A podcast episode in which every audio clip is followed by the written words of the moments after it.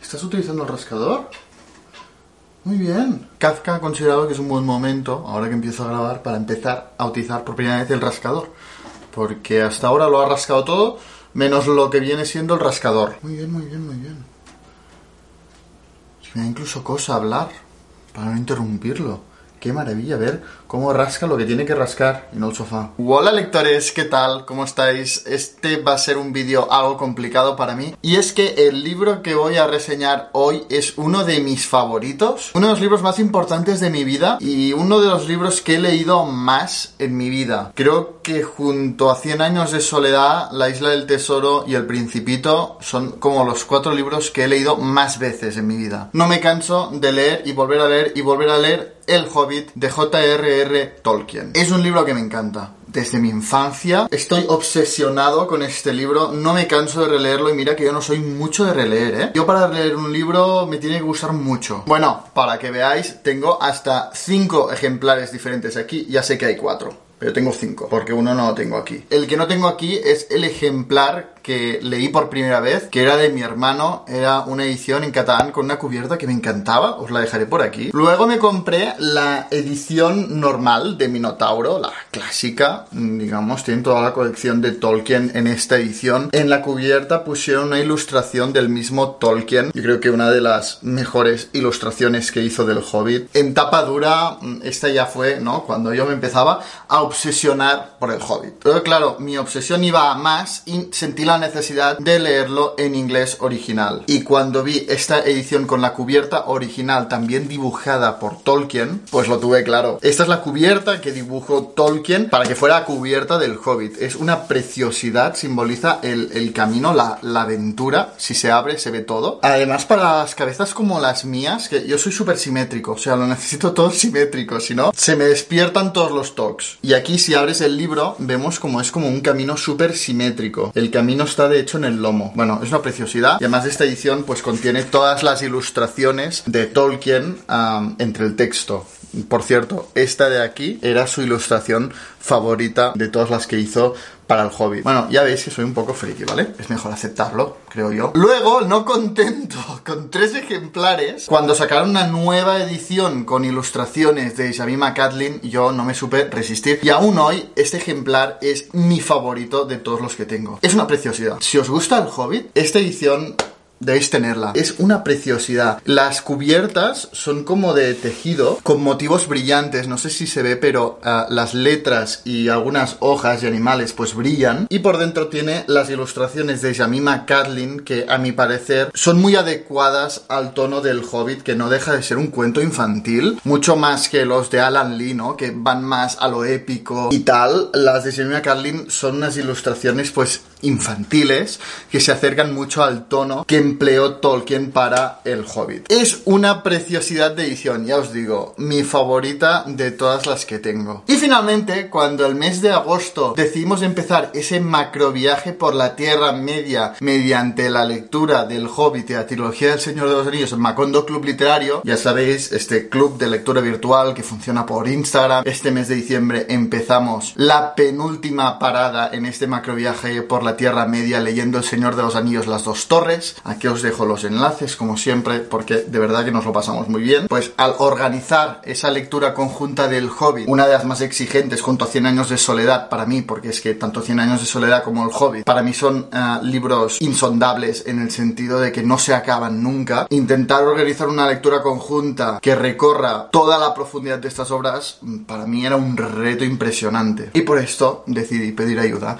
comprándome el Hobbit anotado por Douglas A. Anderson. Es la historia del Hobbit. También hay algunas ilustraciones, pero sobre todo destaca por las anotaciones, ¿no? O sea, esto de en medio es la historia en sí, pero en los márgenes está todo lleno de anotaciones, curiosidades, estudios literarios, eh, datos biográficos de Tolkien que justifican o que sirvieron de inspiración en algún momento del Hobbit. Bueno, es una manera, ¿no?, de completar la lectura e intentar captar toda su profundidad y toda su complejidad. O sea, para que veáis un poco lo mucho que me gusta el Hobbit. Es una obsesión me encanta y espero ser capaz en este vídeo de transmitiros mínimamente por qué me gusta tanto El Hobbit. De hecho, en este vídeo, en este book tag, fue el libro que yo recomendé al cap de govern de Andorra, de mi país, lo que vendría a ser el presidente de mi país, y es que principalmente El Hobbit, aunque me gusta muchísimo como historia de aventuras e historia infantil, sobre todo me gusta por los dos mensajes que yo extraigo de ella. Y antes de empezar con la reseña ya os aviso, yo no pienso hablar de la adaptación cinematográfica del Hobbit de Peter Jackson. No pienso hablar de eso porque soy muy cabreado. ¿Que no lo pienso hacer? Hedwig del Bronx, hazlo tú.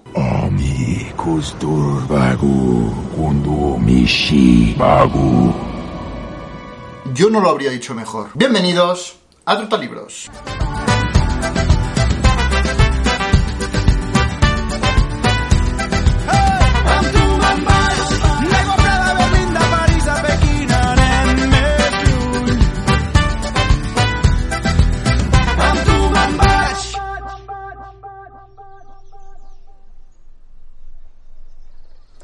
En un agujero en el suelo vivía un hobbit. No un agujero húmedo, sucio, repugnante, con restos de gusanos y olor a fango, ni tampoco un agujero seco, desnudo y arenoso, sin nada en que sentarse o que comer. Era un agujero hobbit, y eso significa comodidad.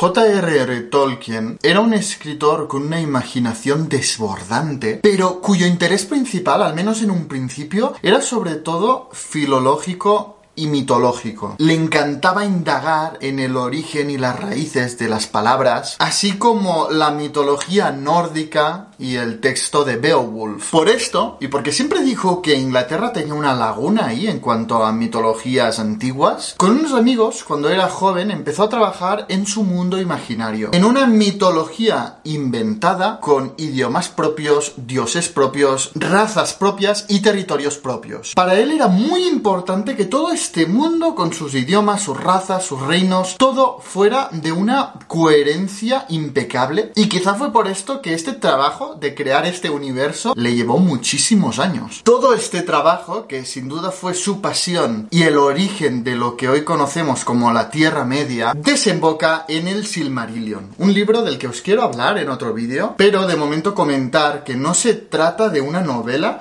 sino más bien de unas especie de Biblia que recoge la historia de la Tierra Media desde su origen a través de las hazañas de sus grandes héroes y dioses y de las grandes guerras que marcaron el destino de esa tierra imaginaria. Tolkien estaba, yo diría, incluso obsesionado con esta tierra, con esos mitos que él había creado, en escribir y reescribir el devenir de los tiempos antiguos de la Tierra Media. ¿Qué pasó? Pues que Tolkien fue padre. Y esto, lectoras y lectores, lo cambió todo. Pues como padre, obviamente, tuvo que desviar, distraer parte de esta gran imaginación que tenía y dirigirla a contar cuentos a sus hijos. Es decir, hasta ahora toda su imaginación había estado concentrada en crear estos grandes mitos, estas grandes hazañas que marcaron la historia de esta tierra inventada y ahora por primera vez tenía que inventar cuentos para contar a sus hijos antes de ir a dormir. Y un día Tolkien tuvo la idea, y le doy gracias a Ilúvatar por esa idea, de escribir un cuento para sus hijos ambientado en la misma tierra imaginaria, esa tierra media, que había ido construyendo a través de sus mitos y sus leyendas contenidas en el Silmarillion. Así pues, Tolkien decidió abandonar las grandes figuras que articulan desde alturas divinas el destino y la historia de esa tierra imaginaria que es la Tierra Media para aterrizar en ella y explorarla desde una vida anónima e intrascendente. ¿No sentís la emoción que él debía sentir al hacer esto? Hasta ese momento él había estado creando esas montañas, esos mares, esas tierras como si fuera un dios, a través de los grandes nombres y las grandes hazañas. Hasta ahora había contemplado y narrado la historia de la Tierra Media como si narráramos la antigua Grecia a través de nombres como Zeus, Poseidón, Aquiles u Odiseo. Pero de repente ese día decidió dejar todo esto a un lado, como mero trasfondo de la historia, y aterrizar en esa tierra, olerla y contemplar sus paisajes, conocer a la gente corriente de la Tierra Media, completamente alejada de esos grandes nombres que configuran el Silmarillion, y retomando el ejemplo de la antigua Grecia, narrar una historia ambiental en la antigua Grecia desde el punto de vista de un verdulero de Atenas o de algún pueblo griego. Pues esto mismo hizo en el Hobbit. Bajar por primera vez a la Tierra Media, aterrizar en ella y vivirla a través de una aventura, un cuento infantil. Así es como conocemos a Bilbo Bolsón, un hobbit que vive en la idílica comarca y que será el protagonista de esta aventura. Ciertamente, Tolkien hizo protagonista de esta historia a un hobbit, raza que ni siquiera aparece ni se menciona en el Silmarillion. No está entre las grandes razas de la Tierra Media, que son los hombres, los elfos, los enanos y los orcos. No tienen ningún espacio en los anales de la historia de la Tierra Media. Tampoco se dice nada en el Silmarillion de esa tierra tan plácida como irrelevante que es la comarca. Y Bilbo, es que, ¿qué decir de Bilbo? Es el extremo opuesto a los grandes héroes como Turin Turambar, Feanor o Beren que protagonizan las hazañas del Silmarillion. Bilbo es un hobbit a quien no le gustan nada las aventuras. De hecho, define las aventuras como cosas desagradables, molestas, incómodas, que retrasan la cena. Es decir, tiene muy arraigada esa cultura hobbit de no meterse en problemas, de no hacer cosas extravagantes y vivir tranquilamente su cómoda monotonía hasta el día de su muerte en su bonito agujero hobbit en una verde colina de la comarca. Sin embargo, esta novela arranca el día que el mago Gandalf se presenta en su casa y le recuerda que un antepasado suyo fue un verdadero aventurero, ese antepasado del que Bilbo se avergüenza porque en la comarca cualquier aventurero es considerado una vergüenza casi familiar. Cualquier cosa en general que destroce esa monotonía hobbit es visto con muy malos ojos. Pero Gandalf le recuerda que Bilbo también tiene sangre aventurera y con gran sabiduría, hoy lo llamaríamos inteligencia emocional, consigue convencer a Bilbo para que lo acompañe a él y a 13 tozudos enanos, entre los que está el rey Thorin Escudo de Roble, en una misión secreta, una aventura sin precedentes. Deben atravesar la Tierra Media de oeste a este para recuperar un castillo cavado dentro de una gran montaña que hace muchos años les fue arrebatado a los enanos por un peligroso dragón llamado Smaug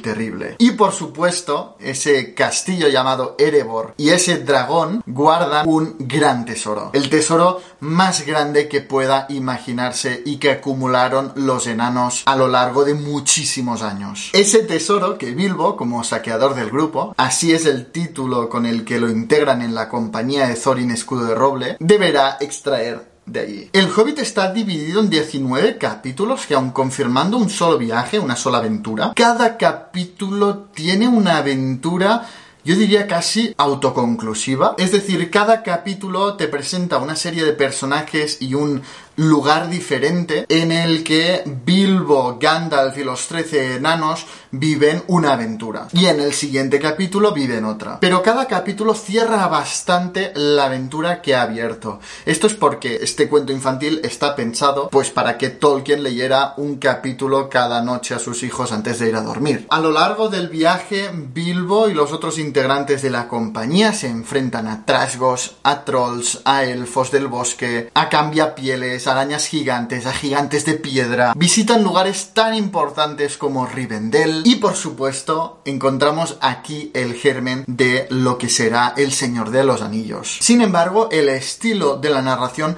se aleja muchísimo del el estilo altamente descriptivo y profundo del Señor de los Anillos porque aquí estamos ante un cuento infantil. Aun con gran imaginación y con unos mensajes que me parecen extraordinarios, su interés principal radica en ser en entretenido para niños. De hecho, tiene una estructura, lo que yo llamo estructura de videojuego. Vemos cómo Bilbo y sus compañeros van avanzando en su aventura y se van enfrentando a diferentes enemigos hasta llegar al adversario jefe final. Y entre aventura y aventura descansan en remansos de paz, que puede ser pues Rivendell, La Casa de Beorn o Valle. Es una lectura fascinante y sin duda una lectura obligatoria antes de empezar El Señor de los Anillos. Es que yo no entiendo cómo la gente empieza leyendo El Señor de los Anillos sin haber leído El Hobbit. Lo comentamos en Macondo Club Literario. Leer El Señor de los Anillos habiendo leído El Hobbit hace que entiendas muchas referencias, muchos homenajes, muchos detalles que se te escapan completamente si no has leído El Hobbit antes. Y de hecho, a mí me gusta mucho más como libro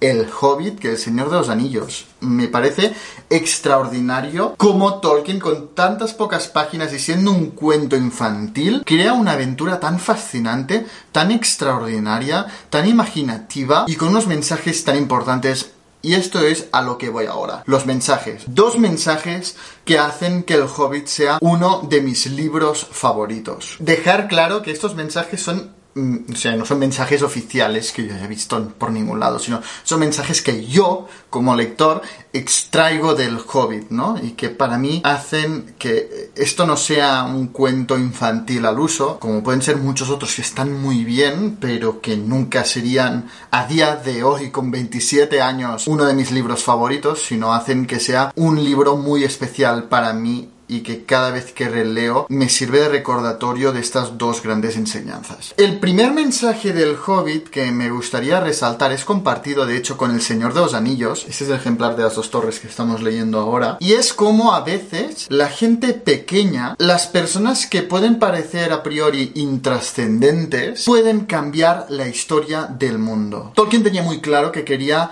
transmitir este mensaje con sus libros. Fue la lección que extrajo de su experiencia en las trincheras en la Primera Guerra Mundial. Cómo era la gente anónima, la gente que se moría en el fango, los verdaderos protagonistas de la Primera Guerra Mundial y los que determinaban el destino del mundo. Y realmente en el Hobbit al principio nadie cree en la valía de Bilbo, que no sabe ni quiere saber qué hay más allá de la comarca, ni siquiera él mismo cree en su propia valía. Cuando empieza la aventura y se aleja de la comarca, son muchos los personajes que ni siquiera saben de la existencia de los hobbits. No conocen esta raza, ya que estos raras veces salen de las fronteras, de los límites de su pacífica región. Muchas son las bestias que no conocen su olor, muchos son los personajes que lo infravaloran. Y precisamente esto es lo que hace posible que Bilbo se salga repetidamente con la suya e incluso sirva de mediador neutral entre grandes razas, grandes reinos, enemistados por sus ambiciones, por su codicia. La codicia es un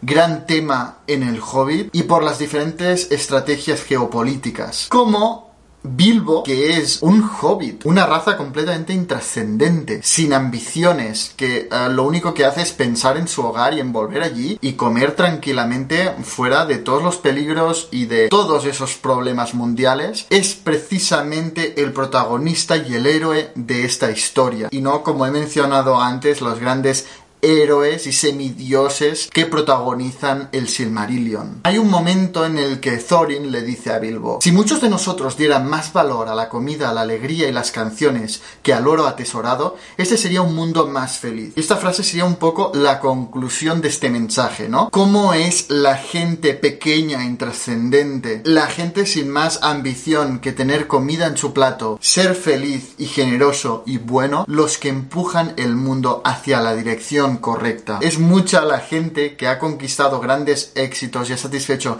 grandes ambiciones en su vida que antes de morir descubre que realmente ha malgastado los días que le han sido dados en cosas en realidad irrelevantes y que no le han procurado ningún placer y se arrepienten por no haber llevado una vida sin tantas ambiciones, sin tanta codicia, sin tanta necesidad de acumular riquezas y dedicar más tiempo a los suyos, a querer, a disfrutar y aportar realmente algo positivo al mundo. No sé si lo he sabido explicar, pero este es para mí el primer mensaje importante del Hobbit relacionado un poco con la codicia, la sencillez y la importancia de la gente pequeña. Y de hecho este primer mensaje es el motivo por el que le recomendé al presidente de mi país la lectura del Hobbit, porque Andorra en el mundo es un poco esto, ¿no? Un país muy pequeño, muy irrelevante, pero que yo creo firmemente que Andorra puede tener un gran papel en un mundo más polarizado que nunca, como lugar de encuentro entre grandes potencias, como lugar neutral en este mundo tan enfrentado. Y luego el segundo mensaje, mi favorito, no escondo, que para mí es compartido con el poema de Ítaca de Cavafis. Hay un momento en el último capítulo del Hobbit en el que Gandalf le dice, mi querido Bilbo, algo te ocurre, no eres el Hobbit que eras antes. Para mí esta frase de Gandalf, que a priori no parece tener nada especial,